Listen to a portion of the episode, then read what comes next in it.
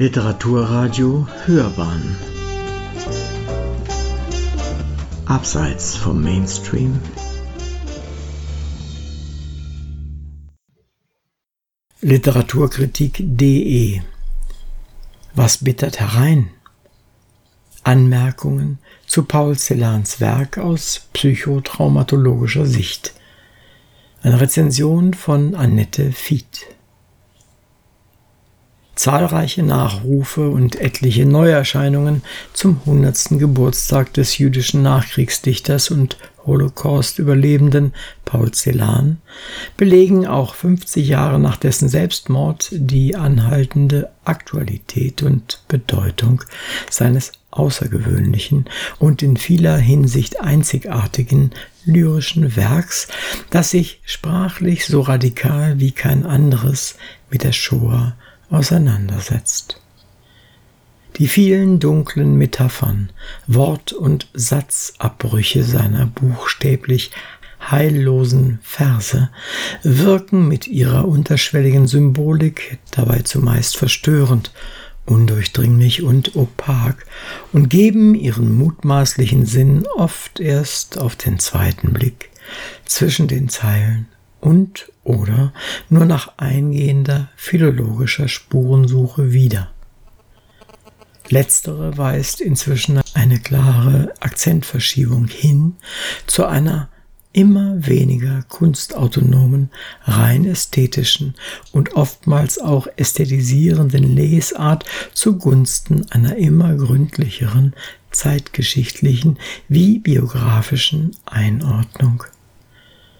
Dies ermöglicht nicht nur die starke Hermetik von Celans eigenwilliger Bildsprache etwas weiter aufzubrechen, sondern auch in den darin enthaltenen vielfältigen intertextuellen und autoreferenziellen Bezügen wichtige Erinnerungsspuren zu entdecken, die bei aller scheinbarer Abstraktheit auf ganz zentrale Weise Eingang in seine Lyrik gefunden haben. Erst damit lässt sich auch die komplexe historische und persönliche Gemengelage, in der sein Werk entstand, noch besser verstehen, wie beispielsweise Wolfgang Emmerichs neue Studie Nahe Fremde, Paul Celan und die Deutschen, erschienen 2020, zeigt so sehr hierdurch einerseits die diskursiven Rahmenbedingungen seines Schreibens konkretisiert werden können, so deutlich wird dabei andererseits, wie direkt und konkret Celans traumatische Erfahrungen und sein Versuch, einen Umgang damit zu finden, darin eingeflossen sind.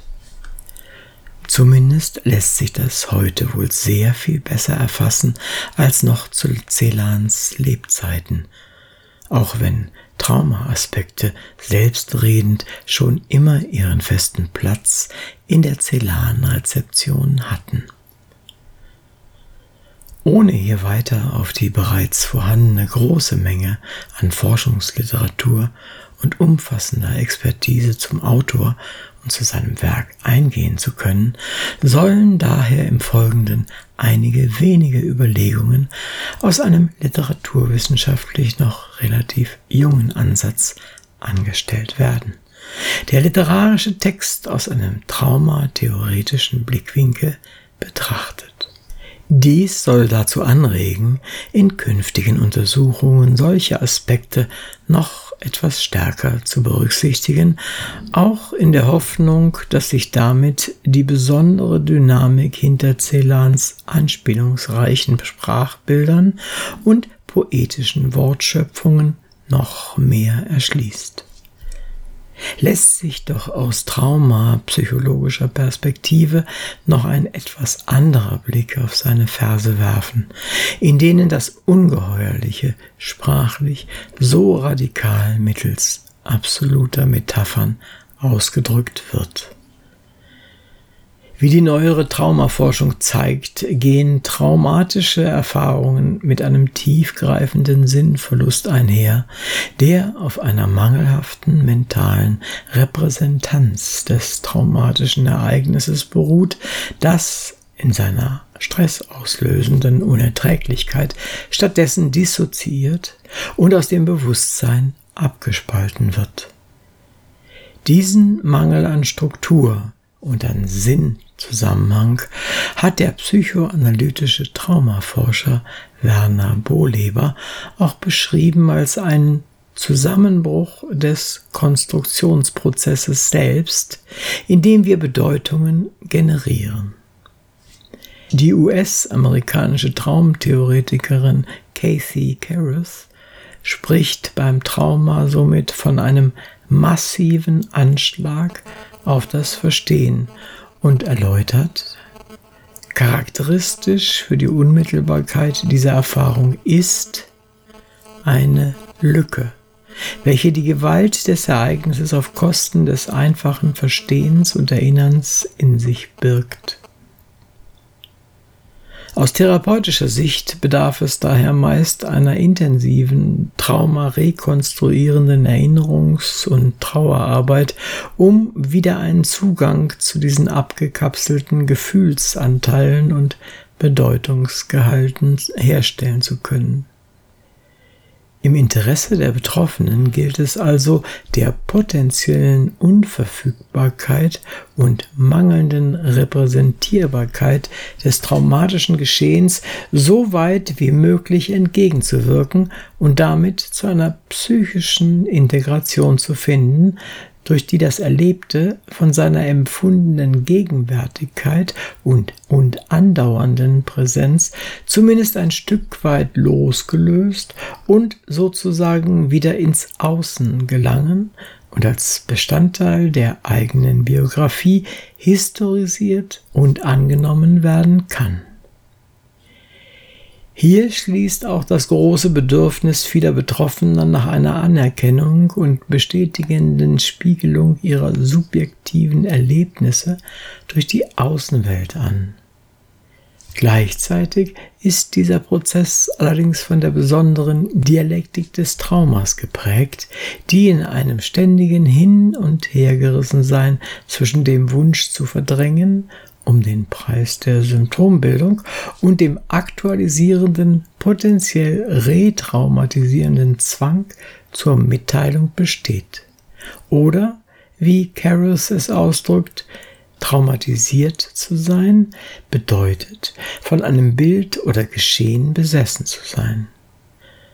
Aus Sicht der Betroffenen birgt ein Trauma so meist ein umfassendes Konfliktpotenzial in sich das sich als Dilemma oder auch die Didaktik zwischen Traumaabwehr und drohender Retraumatisierung, zwischen mangelnder und oder überwältigender Erinnerung, zwischen Nichtwissen und nicht wissen wollen, sowie zwischen nicht reden und nicht schweigen können, beschreiben lässt.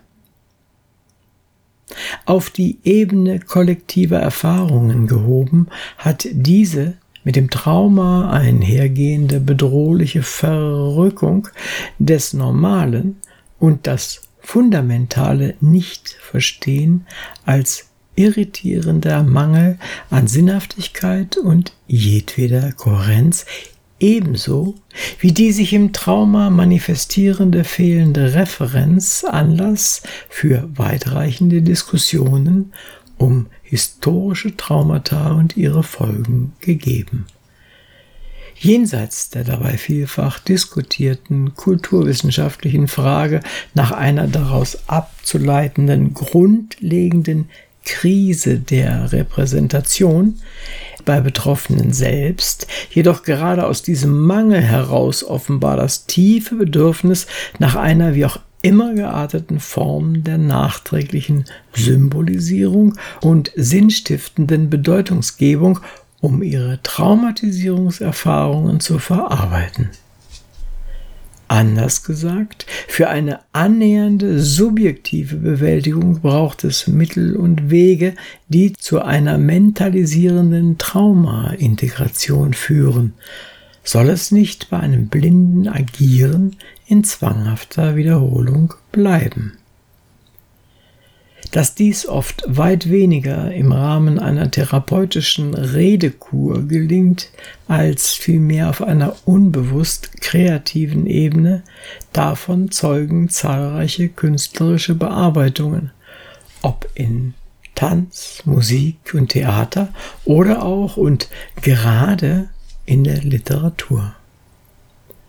Obwohl sich ein Trauma individualpsychologisch, also auf vielen Ebenen, seelisch, affektiv, somatisch, sensorisch, wahrnehmungs- und erinnerungstechnisch niederschlägt, drückt sich in der erlebten Sprachlosigkeit vor allem ein eklatanter Kommunikationsverlust aus, ist das alles erschütternde Psychotrauma doch mit den üblichen Erfahrungen nicht kompatibel und isoliert die Betroffenen in einer tiefen Einsamkeit.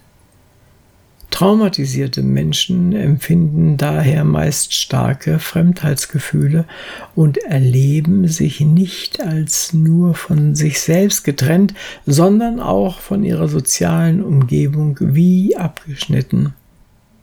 Das alles beherrschende und nicht zu stillende Bedürfnis, den inneren Beschädigungen und den destruktiven Folgen dieser tiefen seelischen Verwundung Ausdruck zu verleihen, ist auch Celans Gedichten zu eigen, deren stetige Produktion auf buchstäblich existenzielle Weise mit seinem Überleben verbunden war.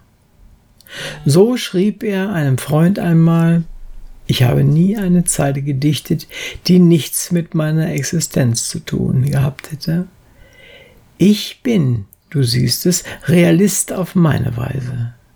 Für Celan drückt sich in seinen Gedichten danach offenbar ein durch und durch konkreter, wenn nicht konkretistischer Versuch aus, das erlebte Grauen sprachlich und bildlich so präzise wie möglich darzustellen, ja in seiner ganzen Unfassbarkeit geradezu zu dokumentieren. Mit düsterer Sprachgewalt sowie im Rückgriff auf sein jüdisches Erbe und mit unverhohlener Ambivalenz gegenüber der Sprache der narzisstischen Mörder suchte Celan so bis zuletzt nach Worten, die sowohl das Furchtbare des Massenmords reflektierten, als auch das von Ver- und Zerstörung gezeichnete eigene Erleben in der mehr oder weniger geordneten Form lyrischer Verse spiegeln konnten, mit sprachlichen Bildern, die gleichzeitig alle herkömmliche Poesie sprengten. Dabei ist es vor allem diese intensive Suchbewegung selbst, die aus traumatologischer Sicht besonders ins Auge fällt. Denn ähnlich wie etwa im Schreiben von Hertha Müller handelt es sich auch hier offensichtlich um eine zu keinem Ende findende Suche nach einem möglichst adäquaten Ausdruck für die erlebten Traumata, was angesichts der Monstrosität der Verbrechen notgedrungen zum Scheitern verurteilt war so dass es weiterhin dieses Fehlgehen von Bedeutungen ist, das Celan in seinen Gedichten so eindringlich ausstellt. Adäquat, das heißt in diesem Zusammenhang demnach insbesondere einen subjektiv stimmigen Ausdruck für einen absoluten psychischen Ausnahmezustand zu finden, der im Erleben einer übergroßen Erschütterung, der völligen Überwältigung und extremen Inkohärenz besteht. Das Einzigartige oder auch die absolute Singularität dieser individuellen Erfahrung eines vollständigen inneren Zusammenbruchs, die Jean Amery letztlich als ein Zusammenbrechen der symbolischen Ordnung dargestellt hat, spiegelt sich in dem von Celan immer wieder neu inszenierten Auseinanderfallen der Wörter und ihrer semantischen Bedeutungen wodurch sich deren Sinn für seine Leser oft bis zur Unkenntlichkeit auflöst, während das lyrische Ich diesen in immer neuen Anläufen neu zusammenzusetzen versucht. Genau dies macht in Gedichten wie Schwarze Flocken, Mutter, Mutter, was bittert oder eben der Todesfuge die Unzulänglichkeit der traumatischen Erfahrung allererst sichtbar, ruft sie hervor und beschwört sie zugleich. Gleichzeitig zeugen diese endlos um das Unsagbare kreisen müssende Versprachlichungsversuche von einer nicht aufzulösenden Bindung an die traumatischen Geschehnisse, die für ihren Autor eine so ungewollte Präsenz entwickeln und ihn unaufhörlich an eine Vergangenheit ketten, aus der es für ihn letztlich kein Entkommen gab.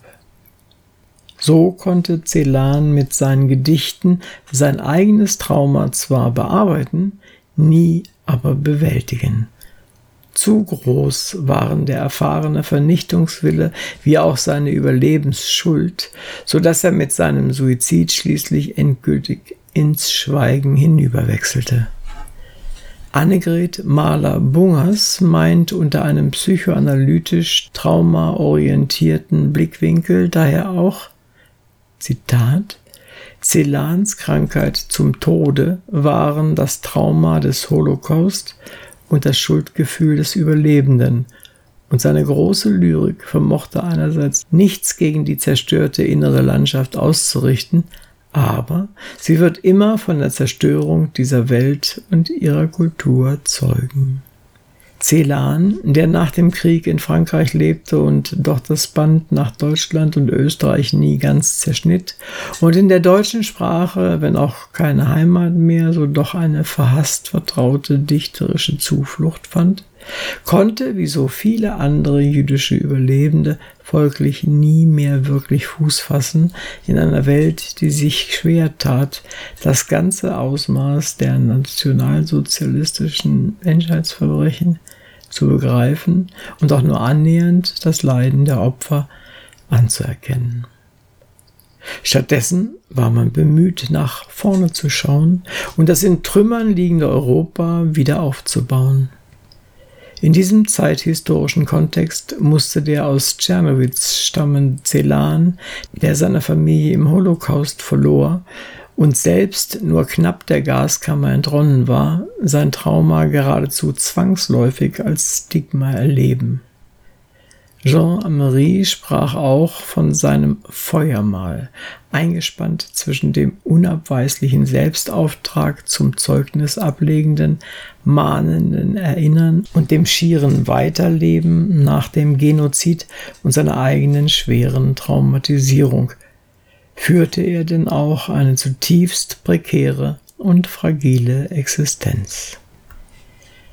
Die teils noch Jahrzehnte währende kollektive Schuldabwehr, die Celan im Lande der Täter trotz aller gegenteiligen Bemühungen Einzelner entgegenschlug, war dagegen von einem empathielosen Unverständnis gegenüber den Opfern geprägt, sowie dem entschiedenen Unwillen, sich mit den mörderischen Verbrechern des Nationalsozialismus auseinanderzusetzen.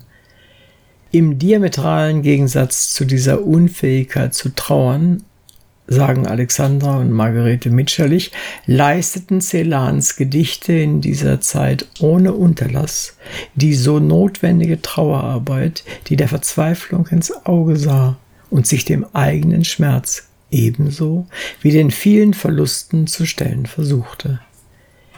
Wie bei Ingeborg Bachmann bleibt der Schmerz über das Entsetzliche, aber auch in Celans Versen letztendlich immer nur angedeutet und damit unaussprechlich, auch wenn hinter den Worten stets die Verzweiflung spürbar ist. Durch diese gleichermaßen erinnerungskulturelle wie zutiefst persönliche Hermeneutik des Zeugnisses, wie ich es nennen möchte, hat er uns einen ebenso bedrückenden wie eindrucksvollen literarischen Beitrag hinterlassen, der bis heute nachhalt. Gleichzeitig stellt sich die Frage der Erzählbarkeit traumatischer Erfahrungen wie die nach deren literarischen Bewältigungsmöglichkeiten damit nicht nur, aber eben auch bei Celan nach wie vor, beson nach wie vor besonders eindringlich und erfordert in Zukunft von Seiten der Forschung womöglich noch weitere und präzisere Antworten eine im engeren Sinne traumapsychologische Perspektive verschiebt die bisherigen Ansätze dabei zwar vielleicht nur um ein weniges, aber sie könnte doch erhellend sein. Sie hörten Was bittert herein? Anmerkungen zu Paul Celans Werk aus psychotraumatologischer Sicht. Eine Rezension von Annette Fied. Es las Uwe Kulnig.